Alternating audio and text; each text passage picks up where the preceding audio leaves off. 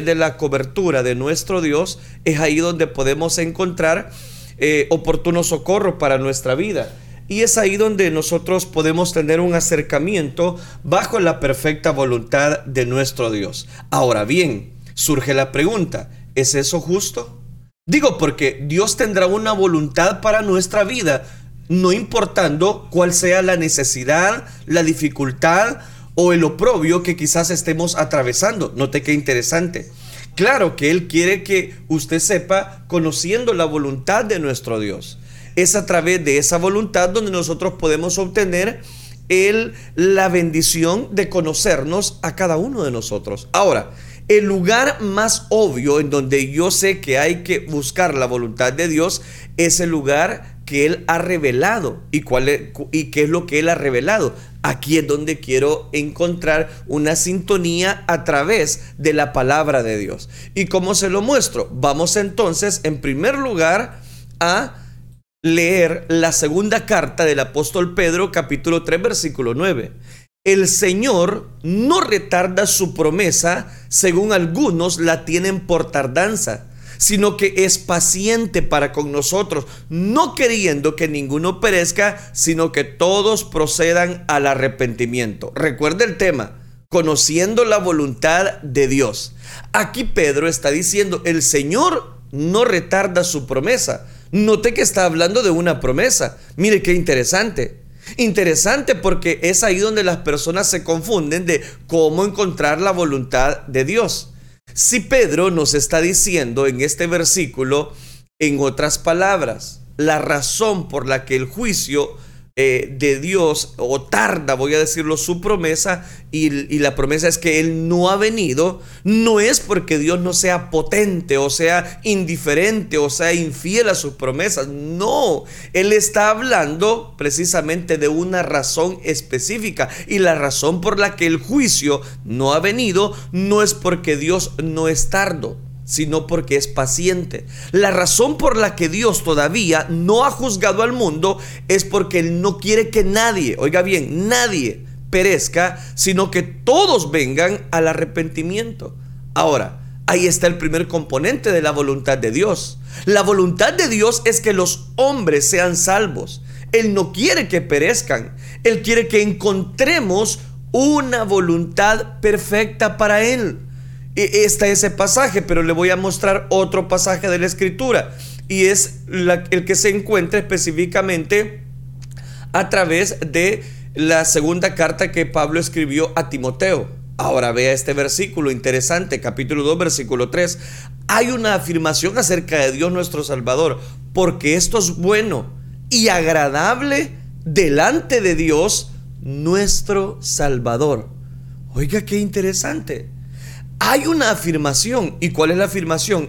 Esto es bueno, es agradable delante de Dios nuestro Salvador. ¿Cuál es la afirmación? Que Dios es nuestro Salvador. Eso es lo que está dando precisamente por sentado. Que si Dios es nuestro Salvador, es donde podemos conocer la perfecta voluntad que Él tiene para con nuestra vida. Y ahí es donde cobra tanto valor. Y esa es la razón por la que en el versículo Él ha provisto al hombre de Cristo Jesús, al cual se entregó a sí mismo en rescate por todos, de lo cual se dio testimonio a su debido tiempo. Jesucristo la provisión de Dios es un rescate por todos, porque Dios es un salvador, es lo que nos está diciendo, el cual quiere que todos los hombres sean salvos. Ahora, tanto Segunda de Pedro capítulo 3 versículo 9 como Primera de Timoteo capítulo 2 versículo 3 nos dicen que el primer componente en la voluntad de Dios, ¿cuál es? Que Dios quiere que los hombres y las mujeres sean salvos. Ahí es donde todo comienza. Obviamente, si no eres salvo, si no has obedecido la voluntad de Dios en el primer paso, Dios no está involucrado en expresar su voluntad para tu vida de una manera positiva. O sea, jamás va a poder Dios eh, dar su voluntad si, si usted no conoce al dador de la voluntad. Dios no guía a aquellos que no le conocen. Repetiré eso una vez más. Dios no guía a aquellos que no le conocen. Él guía a la gente a la salvación. Pero fuera de eso, para aquellos que rechazan esa salvación, Dios no los está guiando. Según Romanos capítulo número 8, versículo 14, los que son guiados por Dios son aquellos que tienen dentro de ellos al Espíritu de Dios. Pero aquellos que no conocen a Dios no son guiados por Él.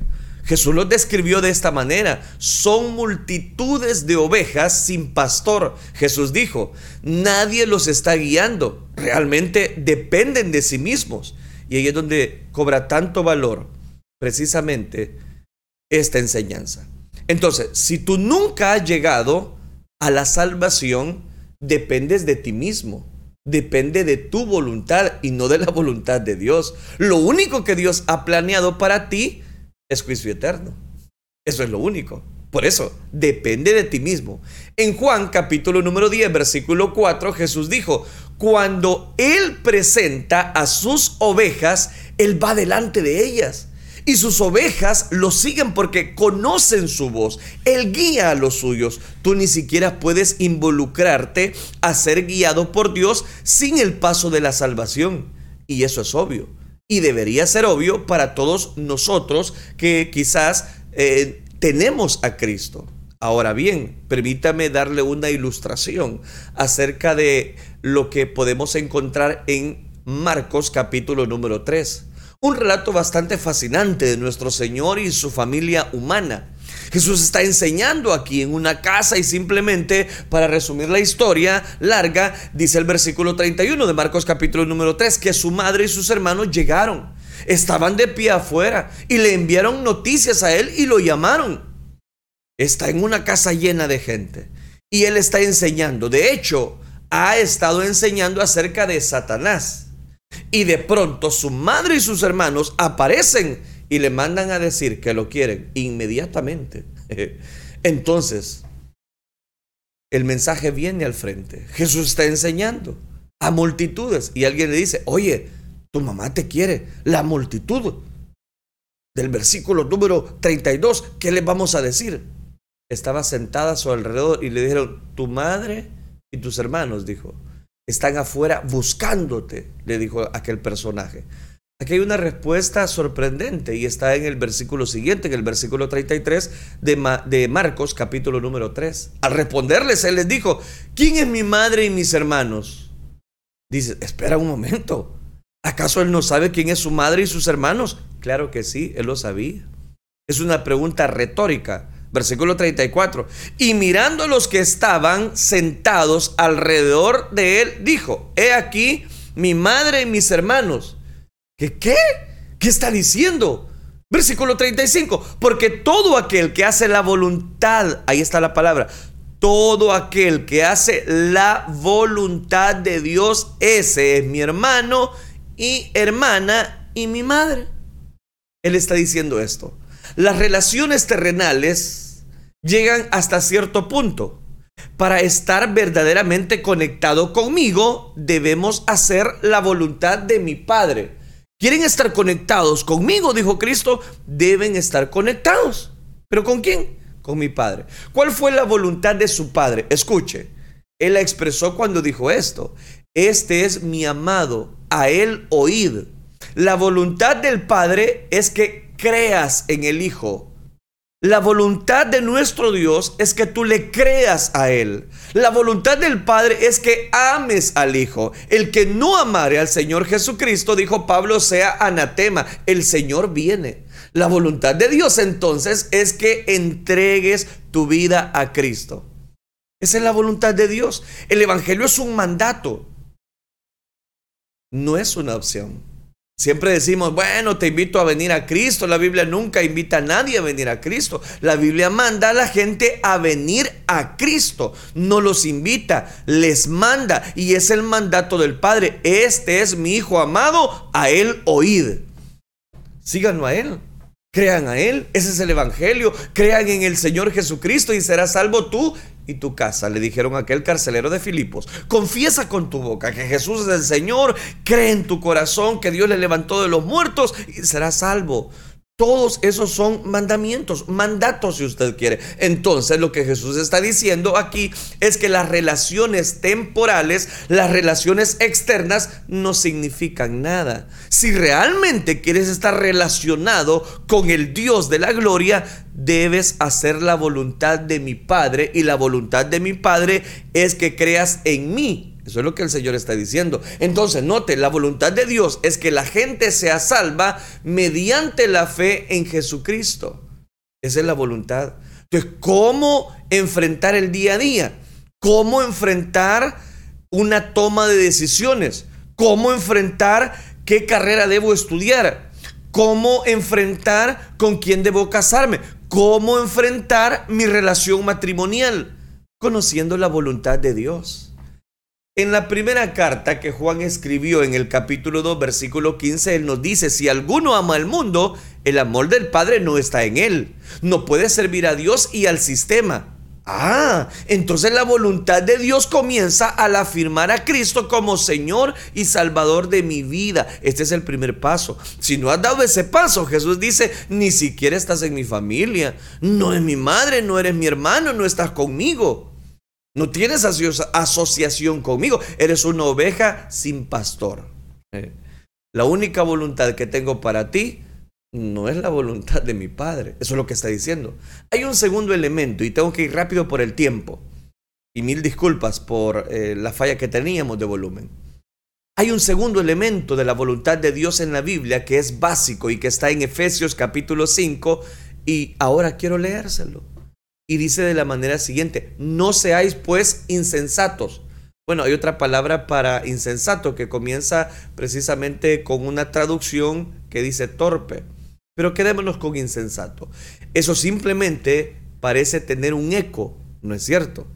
No seas insensato, sino está entendiendo del cual sea la voluntad de Dios. Ahora, permítame hacerle una pregunta. Si no conoces la voluntad del Señor, ¿qué eres? O que eres insensato. Usted pregunta en cuanto a cómo hacer realidad eh, la voluntad de Dios. Porque alguien dirá, no, es que yo conozco la voluntad de Dios, yo ya le entregué mi vida a Cristo. entonces, lo segundo, si es la voluntad de Dios, es que sea lleno del Espíritu Santo. Lo primero, que sea salvo. En segundo lugar, que cuentes con el Espíritu Santo. Si no conoces esto, eres que, sorprendentemente, él dice, mira, mi, quiero que conozcas la voluntad de Dios y la voluntad de Dios para ti es buena, agradable y perfecta. Eso es disipación. ¿Y qué quiere Dios entonces? Que tú cuentes con el Espíritu Santo. Oiga, qué interesante. ¿Y por qué es interesante? Él está promoviendo el poder ingerir esa perfecta voluntad de Dios, contando con el Espíritu Santo. La gente ha asociado este tipo de cosas con una experiencia religiosa. Y Pablo lo dice de esta manera, miren, si quieren acercarse a Dios, si quieren ser elevados a trascender y salirse de las normas de vida y alcanzar el nivel de la deidad, no lo hagan al embriagarse, háganlo al estar llenos del Espíritu Santo. ¿Qué qué? Sí, llenos del Espíritu Santo. Así es como tenemos comunión con Dios. Comunión con Él significa comunión con el Dios verdadero. Si no, bueno, somos insensatos, es lo que dice Efesios. Tú sabes cuál es la voluntad de Dios y su voluntad es que seas lleno del Espíritu Santo. Esa es la voluntad de Dios para tu vida. ¿Sabes por qué las personas no logran tomar buenas decisiones? Porque no toman en cuenta el Espíritu Santo. ¿Sabe por qué algunas personas no logran tomar buenas decisiones? Porque ni tan siquiera conocen del Espíritu Santo. Ahora, obviamente, vas a hacer la pregunta, ¿qué significa ser lleno del Espíritu Santo? Bueno, permítame ver si puedo darles una respuesta breve. En primer lugar, tiene que saber esto, que si eres un cristiano, el Espíritu Santo vive en ti. Romanos capítulo 8, versículo 9, si alguno no tiene el Espíritu de Dios, no es de él. Y de la misma manera, si tienes a Cristo, tienes al Espíritu. ¿O ignoráis que vuestro cuerpo es templo y morada del Espíritu Santo, el cual está en vosotros, el cual tenéis a Dios y que no sois vuestros? Porque habéis sido comprados con precio. Glorificad pues a Dios en vuestro cuerpo y en vuestro espíritu, los cuales, dice Pablo en la primera los Corintios capítulo 6, son de Dios. ¿Qué queremos decir con llenos? Con llenos del Espíritu. Bueno, queremos decir, en primer lugar, entendido de manera muy simple, controlado por, controlado por la palabra controlado tiene la idea de una influencia total. Por ejemplo, en el Nuevo Testamento, en los relatos del Nuevo Testamento, con frecuencia leemos acerca de alguien que fue lleno de enojo o lleno de Espíritu Santo, que estaba lleno de temor, lleno de asombro, lleno de maravilla. Y lo que eso básicamente significa es que es una persona de influencia dominante. Por ejemplo, en la vida generalmente tú equilibras las cosas muy bien. Tomemos, por ejemplo, el gozo y la tristeza, la frase lleno de tristeza. También es usada en el Nuevo Testamento. Tomemos el gozo y la tristeza. Podrías vivir la vida, equilibrar eso bastante bien. Un día es con gozo, otro día es con tristeza. Otro día es con satisfacciones, otro día es con dolores. Oiga, qué interesante. Por otro lado, tienes quizás una tía o un tío eh, ya mayor que tiene quizás alguna enfermedad terminal, puede ser cualquier enfermedad, y el mundo eh, no está mejorando, quizás hay cierta ansiedad en tu corazón porque estás apegado a esa persona, a alguien, y te gustaría tener una relación que se desarrolle, pero él no está interesado en ti o lo que sea, eh, y puedo seguir poniendo varios ejemplos, pero ¿cuál es el punto? que uno quiere hacer la voluntad a través del Espíritu Santo. Eso es lo que significa ser lleno del Espíritu Santo. Ser lleno del Espíritu Santo es tener el equilibrio para tomar las mejores decisiones para nuestra vida y para las personas que nos rodean. No puedes mantenerlo. Eres controlado por la influencia dominante de un espíritu interior. Estoy hablando por el Espíritu Santo. Eso es lo que significa específicamente ser lleno del Espíritu. Significa ser dominado por la fuerza poderosa del Espíritu Santo en la vida. Entonces cuando uno dice, es que mire, yo no puedo, no puedo hacer esto, tengo que eh, eh, eh, buscar, tengo que renunciar a mi trabajo, voy a buscar otro. Y resulta que el Espíritu Santo ahí muy dentro de usted le dice, mira, no lo hagas, hombre, no lo hagas. Sigue luchando, sigue perseverando. Ya vas a ver, no renuncies sin antes no tener otro. Y un ejemplo tan sencillo, hermano, nos debe llevar a reflexionar en que muchas veces desobedecemos la voluntad de Dios. Tristemente eso es lo que la mayoría de los cristianos hacen. Ser lleno del Espíritu Santo significa que la alabanza se inclina de manera total en favor del Espíritu. Él se convierte en la influencia controladora. Otro uso de esta palabra es en los evangelios, es muy interesante el uso de la palabra eh, plero para expresar el viento que llena las velas que mueven el barco. ¿A qué me refiero? Lo mismo sucede en tu vida. Cuando te vuelves totalmente influenciado, cuando te vuelves totalmente, no poco, sino totalmente influenciado por el Espíritu Santo, Él se convierte en la fuerza que te mueve. Él comienza a impulsarte en la dirección correcta. No hay ocupaciones para mentes, eh, voy a decirlo, eh, traumatizadas. Él se convierte en la fuerza que llena las velas que mueven tu barco, que mueven tu vida. Entonces debes entender esto. Posees el Espíritu Santo, pero no necesariamente estás bajo la influencia dominante del Espíritu Santo en todo momento. Por lo tanto, no estás siendo impulsado por el Espíritu Santo, como la segunda desde Pedro capítulo 2 versículo 21 nos describe todo el tiempo ser lleno del Espíritu es permitir que el Espíritu me domine. Yo ya no voy a... Es como, vaya, es como Pablo decía, ya no vivo yo. ¿Y quién es el que vive en ti? El Espíritu Santo. Ya no vivo yo. Cristo vive en mí. Lo que ahora vivo en la fe, lo vivo precisamente en la fe del Hijo de Dios. Lo mismo es con el Espíritu Santo. El poder está comprimido en el Espíritu de Dios residiendo en la vida adentro del creyente, pero para que sea eficaz, siendo que ser, tiene que ser difundido en toda la vida del creyente. Y eso es esencialmente lo que Dios desea en nuestra vida. Una resistencia. una resistencia, una maratón en la cual usted va corriendo y usted va a resistir. ¿Pero por qué va a resistir? Porque el Espíritu Santo está con usted. Ahora, permítame profundizar en esto. Entendiendo lo que es la vida llena del Espíritu a manera de analogía, tomemos a Pedro. Todo el mundo ama a Pedro, el apóstol que se metió en problemas.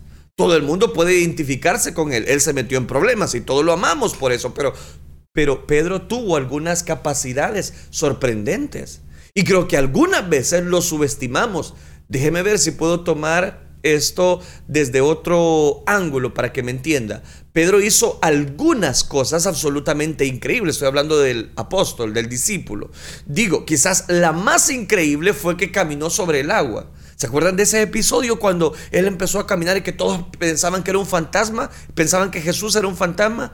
Recuerden, el registro está en el capítulo 14 del Evangelio según San Mateo. Los discípulos están ahí, afuera, de, afuera una barca y la tormenta está arrojando la barca por un lado, la tempestad está arreciando y las tormentas pueden ser eh, malas, muy fuertes en Galilea. Y por cierto, está rodeado de montes y, en, y entramientos agitan el agua y pueden ser bastante duros en una pequeña barca. Y los discípulos tienen mucho, pero mucho miedo, al tal punto que dicen, este es un fantasma cuando viene caminando cierta silueta. De pronto ven a la distancia. Y en el medio de la tormenta a Jesús caminando sobre el agua. Y Pedro, quien es voy a decirlo impulsivo, sin pensar en lo que está haciendo, se arroja del barco y comienza a caminar hacia Jesús. Poco después se da cuenta de lo que está haciendo y comienza a hundirse. El Señor lo levanta y los dos caminan de regreso a la barca. Bueno, ustedes conocen a Pedro lo suficiente como para saber que los dos están acercándose a la barca y él tiene un gesto en su cara. Ustedes saben, de, de casi como diciendo, ¿qué les parece, señores? No está mal, ¿verdad? Se fijaron cómo caminé sobre el agua. ¿Verdad? El poder hacer esto, pero aquí está caminando sobre el agua. ¿Pero por qué está caminando? Por su impulso. Él estaba caminando sobre el agua y él hizo algunas cosas milagrosas. En segundo lugar, él dijo algunas cosas milagrosas. En Mateo capítulo 16, que es donde nos narra este episodio, Jesús le dice a sus discípulos, ¿quién dicen los hombres que soy yo? Los discípulos dijeron, bueno, algunos dicen que mm, tú eres Elías, que tú eres Jeremías, que tú eres uno de los profetas, pero Jesús les dice, ¿quién dicen ustedes que yo soy? Y de la boca de Pedro sale, tú eres el Cristo, el Hijo del Dios viviente. Y estoy seguro de que Él se puso la mano en su boca. ¿De dónde salió esto? Porque Jesús le dijo, sangre y carne, no te lo revelaron, Pedrito, sino mi Padre que está en los cielos Dios abrió su boca y habló a través de su boca las palabras, tú eres el Cristo, el Hijo del Dios viviente. Este hombre humilde, Pedro, hizo cosas milagrosas y dijo cosas milagrosas. No solo eso, hubo valentía milagrosa. Me encanta en el huerto, allá en Juan capítulo 18, cuando los soldados vienen a arrestar a Jesús. Y criticamos a Pedro por eso. Y entran marchando un soldado y, en, y Pedro está ahí junto a Jesús. Y conforme se acercan a Jesús para arrestarlo, ¿se acuerdan de que Pedro saca la espada? Sacó su espada. Él quiere comenzar una revolución. Ese es el acto inicial para comenzar una revolución. Vamos a pelear. Aquí nos van a desfalcar al maestro, el siervo del sumo sacerdote, y le corta la oreja a un tal personaje llamado Malco. ¿Sabes? Él iba por su cabeza. El hombre simplemente se agachó y lo único que alcanzó a perder fue la oreja, no su cabeza. Esto es mucha valentía.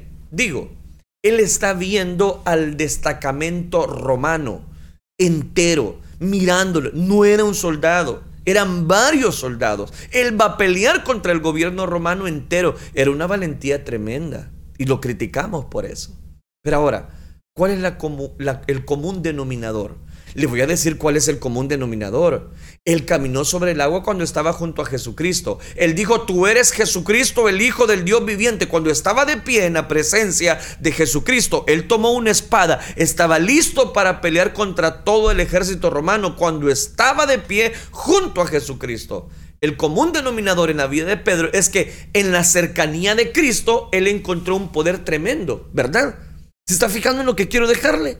Él está cerca de Cristo. Él encontró un poder tremendo. Ahora sigamos la historia de Pedro. Un poco más adelante tomaron a Jesús, lo, lo aprisionan. A Pedro se le dice que guarde su espada. Si vives por ella, vas a morir por ella. Se llevan a Jesús cautivo, se lo llevaron a un juicio. Pedro está afuera, quizás a unos metros de distancia. Se acuerdan, calentándose a sí mismo en el fuego. ¿Y qué hizo tres veces? Le negó. ¿Cuál fue el problema? Él no estuvo cerca de Cristo. Cuando estaba cerca de Cristo, nadie podía tocar a Jesús. Pero cuando estaba lejos de Cristo, ¿qué quiero decirle con esta historia? Que debemos pasar tiempo con el Espíritu Santo. Que debemos tener un acercamiento con el Espíritu Santo. La próxima vez que vemos en este capítulo 2, encontraremos eh, un detalle interesante. Estoy hablando precisamente de este Evangelio según San Mateo.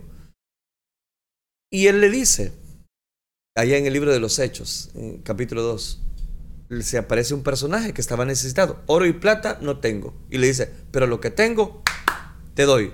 Levántate y vamos, anda. ¿Y qué estamos viendo ahora en Pedro? Él tuvo el poder de hablar cosas maravillosas. Él tuvo el poder de hacer cosas maravillosas, tales como levantar a un hombre cojo.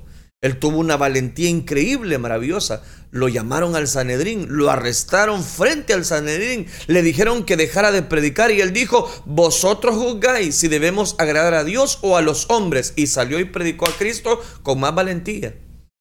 Ahora, sigamos en el pensamiento todas las mismas cosas. Él dijo cosas poderosas, hizo cosas poderosas, tuvo valentía poderosa. La diferencia es que Cristo está en el cielo, dices tú. Espera un momento. ¿De dónde obtuvo el recurso para eso? Aquí está la respuesta, Hechos 2.4. Y todos fueron llenos del Espíritu Santo. ¿Sabes qué necesitas tú para conocer la voluntad de Dios? Ser lleno del Espíritu. ¿Y cómo obtenemos eso? Colosenses 3:16 en paralelo, en Efesios 5:18 dice, la palabra de Cristo more en abundancia en vosotros. Conforme la palabra mora en abundancia en ti, conforme te alimentas de la palabra de Dios, conforme te saturas a ti mismo de las escrituras, se convierte, por así decirlo, en la presencia de Cristo, porque es su palabra. Es la palabra de Cristo. Pero hay personas que quieren ser llenos del Espíritu Santo, pero no leen la palabra. Mis queridos hermanos, aquí no hay nada místico. Aquí no hay nada escondido. La voluntad de Dios es que tú seas salvo. La voluntad de Dios es que seas lleno del Espíritu Santo, lo cual significa que seas controlado por la influencia total de Él. Termino con el tercer principio. Este es más práctico. Y es el siguiente. Necesitas tropezar tratando de encontrar la voluntad de Dios, aquí está, porque esta es la voluntad de Dios. Ahora, ¿acaso eso es demasiado difícil, bastante directo? Esta es la voluntad de Dios, vuestra santificación. La voluntad de Dios es que seas salvo, seas lleno del Espíritu Santo y en tercer lugar, que te santifiques para Él. ¿Y qué significa eso? Apartarte del pecado. Oh, ya van con eso. Es que apartarme del pecado, eso ya no me gusta. ¿Y qué significa eso? Vaya, explíqueme pues rápido porque el tiempo se va a acabar. Tu santificación es la voluntad de Dios. El principio nos habla acerca de que nos abstengamos de toda especie de pecado. ¿Sabe por qué muchas personas no conocen la voluntad de Dios? Porque viven en pecado. Lo que estoy diciendo no es algo negativo, lo que estoy diciendo es algo positivo. Mantente alejado de la inmoralidad, mantente alejado del pecado, mantente alejado de aquellas cosas que a Dios le desagradan. Todas las cosas me son lícitas, pero no, no seré dominado por nada, decía Pablo. No hay nada de malo con eh, pensar, hacer y decir. El problema es que es pecado. Y la paga del pecado, ya lo dijo usted, es muerte. Es muerte. Y entonces, ¿por, qué no conocemos la voluntad de Dios? Porque resulta que estamos en pecado. Ahora, el control de tu cuerpo es quizás exterior y, es ahí. el control de tu pasión, el interior, el control de tu cuerpo. No me voy a meter mucho ahí, solo quiero decirte lo siguiente. ¿Sabes por qué muchas personas están frustradas y no pueden conocer la voluntad de Dios? Porque resulta que no tienen a ese Cristo Jesús. Es importante entonces que cada uno de nosotros dediquemos tiempo para alimentar nuestra vida espiritual y que ese espíritu esté en nosotros y que ese espíritu nos ayude a tomar las mejores decisiones para nuestra vida. No se trata entonces de que, no, es que mire, mire, mire, yo quiero y necesito eh, tener un trabajo y yo no me siento a gusto. Ah, y ya le pidió la guianza de Dios, y ya le pidió la cobertura de Dios. O como los jóvenes, ¿verdad? Que llegan y mire, mire, mire, yo necesito decirle que nos vamos a casar. ¿Y, qué pasó? ¿Y por qué se van a casar? Hay que tener charlas prematrimoniales, hay que eh, ayudarles a, capacitarse, a disipularse, pero, y, no, es que ya nos, tenemos que casar ya. ¿Y por qué se tienen que casar ya? No, es que me tengo que casar ya. Y total que ahí están. Nunca pidieron la cobertura, nunca pidieron la voluntad de Dios. Entonces, ¿qué pasa? ¿Cuánto dura ese matrimonio? Muy poco. ¿Y por qué dura muy poco? Porque no era la voluntad de Dios, ni tan siquiera la voluntad de ellos. Ahí es, hermanos, donde yo quiero llevarles a mención y la importancia de que si usted quiere estar bajo la voluntad de Dios, bajo la cobertura de Dios, conózcale a Él, viva con su Espíritu Santo, apártese del pecado y busque a Dios. La Biblia dice, buscad a Dios mientras puede ser hallado. Llamadle en tanto que está cercano. ¿Le parece? Porque ahí está la clave. Y de esa manera, usted y yo vamos a conocer la voluntad de Dios. Esa voluntad que es buena, agradable y perfecta. Oremos al Señor, oremos. Padre nuestro que estás en los cielos. Señor, te damos gracias. Gracias, Padre Celestial, porque realmente tú tienes cuidado de nuestra vida, tú tienes control de todas las cosas. Gracias por cada una de las personas que siempre están pendientes de poder recibir, Señor, tu gracia infinita, tu poder manifiesto, obrando a favor de nuestras vidas. Gracias por cada una de las personas que siempre están dando, Señor, seguimiento, cobertura a cada uno de estos programas, a cada una de estas enseñanzas. Te ruego, Señor, que si hay alguna persona que últimamente ha sufrido las malas decisiones de vivir bajo la voluntad de esa vida y no bajo tu perfecta voluntad. Te ruego, Señor, que tú nos auxilies y que a través de, este, de esta serie de lecciones para nuestra vida podamos encontrar, Señor, tu perfecta voluntad. Gracias por hablar a nuestros corazones. Bendice los oyentes, bendice las personas que nos han sintonizado a través de las redes sociales a pesar del inconveniente. Gracias te damos, Dios mío. A ti sea toda la gloria, a ti sea todo el honor y la alabanza la declaramos solo para ti. Gracias, Cristo Jesús. Amén, Señor, y amén.